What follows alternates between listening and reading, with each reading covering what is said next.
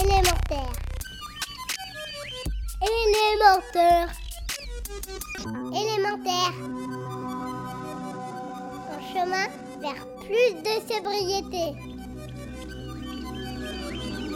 Une série de podcasts proposés par Imaginella et le département de Loire-Atlantique.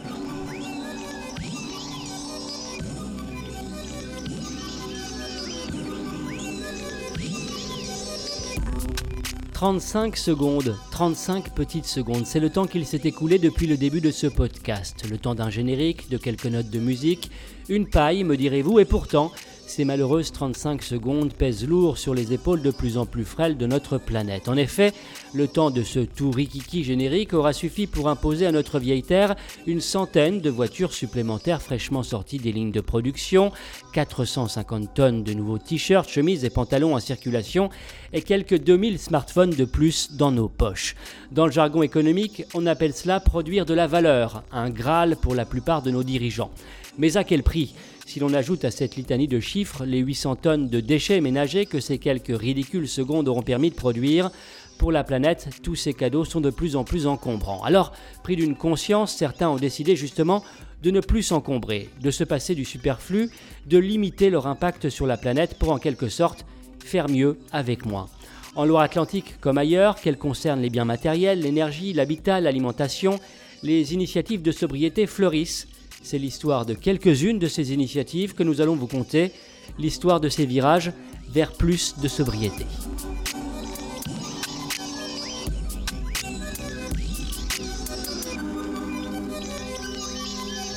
Épisode 3 Réparer plutôt que jeter.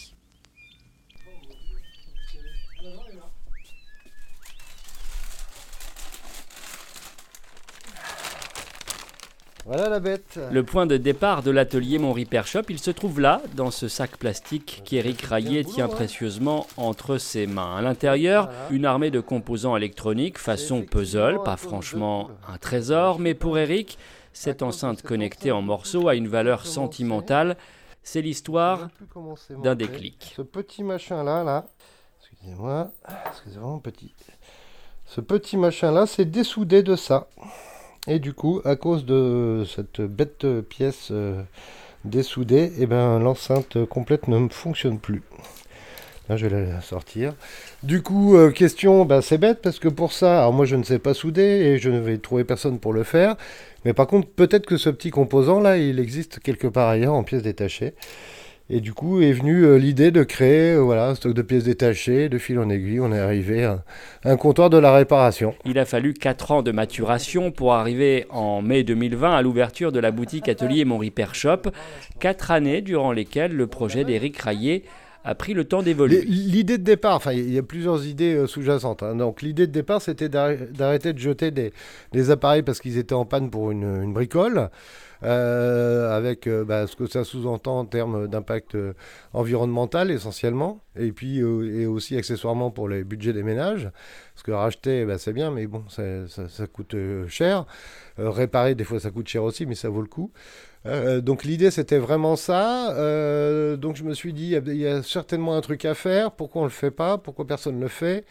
Et puis et puis je suis parti du principe des pièces détachées, d'en faire un stock au fur et à mesure de l'évolution, la maturité du projet, je dis comment je fais un stock de pièces détachées, il faut que je les récupère.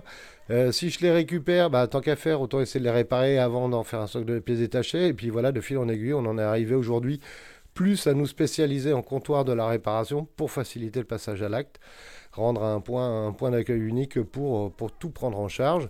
La pièce détachée d'occasion, euh, ça sert, mais enfin, nous, on s'en sert, on récupère toujours le matériel.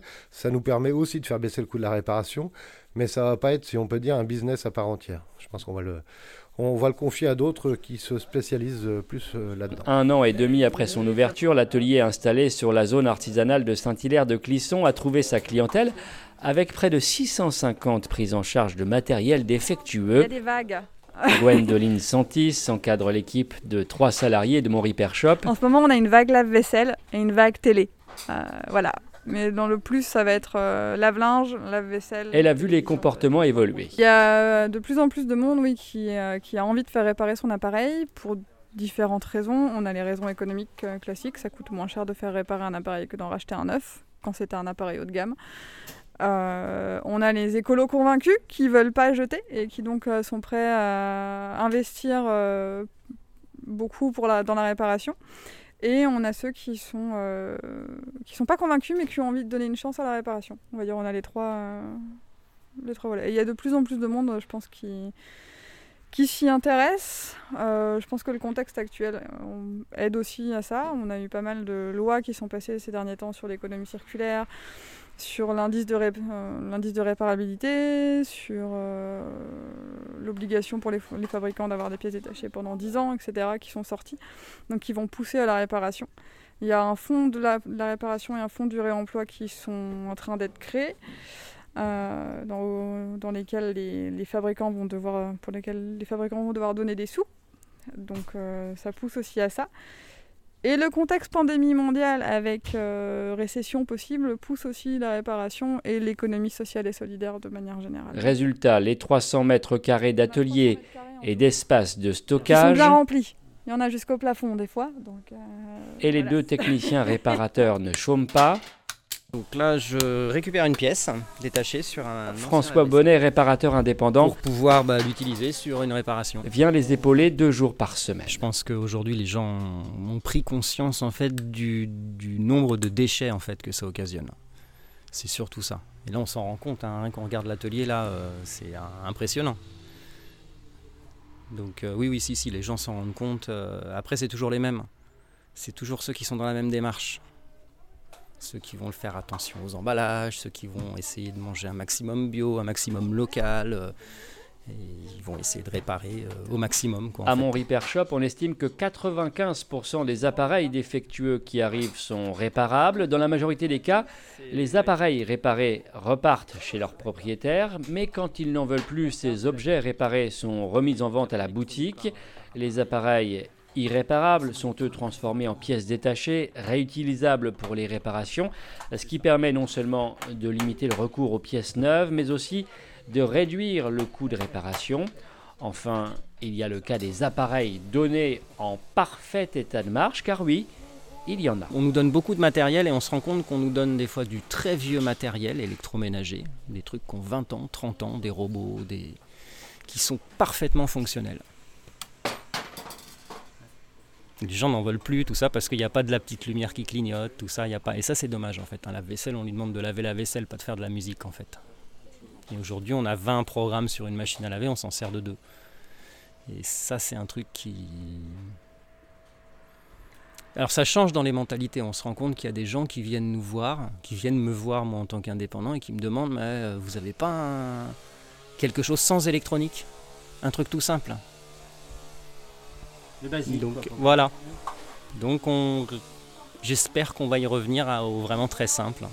Est-ce le début de la fin de cette recherche permanente de l'appareil dernier cri et si possible? Peu cher peut-être Dans tous les cas, cette frénésie du tout technologie et l'obsolescence programmée qui l'accompagne, c'est d'abord notre affaire à nous, consommateurs. Le responsable, c'est le consommateur, parce que tous, autant qu'on est, on a été habitués à rentrer dans une euh, logique de, consommation, euh, tout en voulant euh, consommer plus pour moins cher. Donc forcément, à force de mettre la pression sur les fabricants, eh ben, ils vont à l'économie. Au lieu d'utiliser des vis pour, pour fermer des cuves de machines, eh ben, on met de la colle. C'est moins lourd, ça coûte moins cher. Donc il y, y, a pas mal de choses qui, qui ont été dans ce sens-là. On a aussi des produits qui sont de plus en plus petits. Là, je vois sur, on en citait l'exemple sur les, derniers portables, enfin pas téléphone, mais les, ordinateurs portables, on les veut super légers, super fins. C'est pareil, les batteries sont plus démontables parce que c'est des vis, donc c'est collé dans la masse.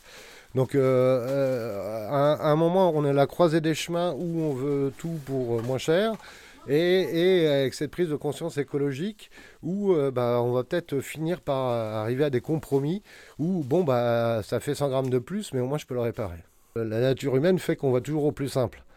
Euh, on, peut combattre, je vais faire un parallèle qui n'a rien à voir, mais on, peut combattre les gens qui commandent chez Amazon. Et, l'argument à chaque fois qu'on me répond, ouais, mais moi j'ai essayé chez Machin, il y avait 15 jours de délai, là je le commande, le lendemain il est dans ma boîte.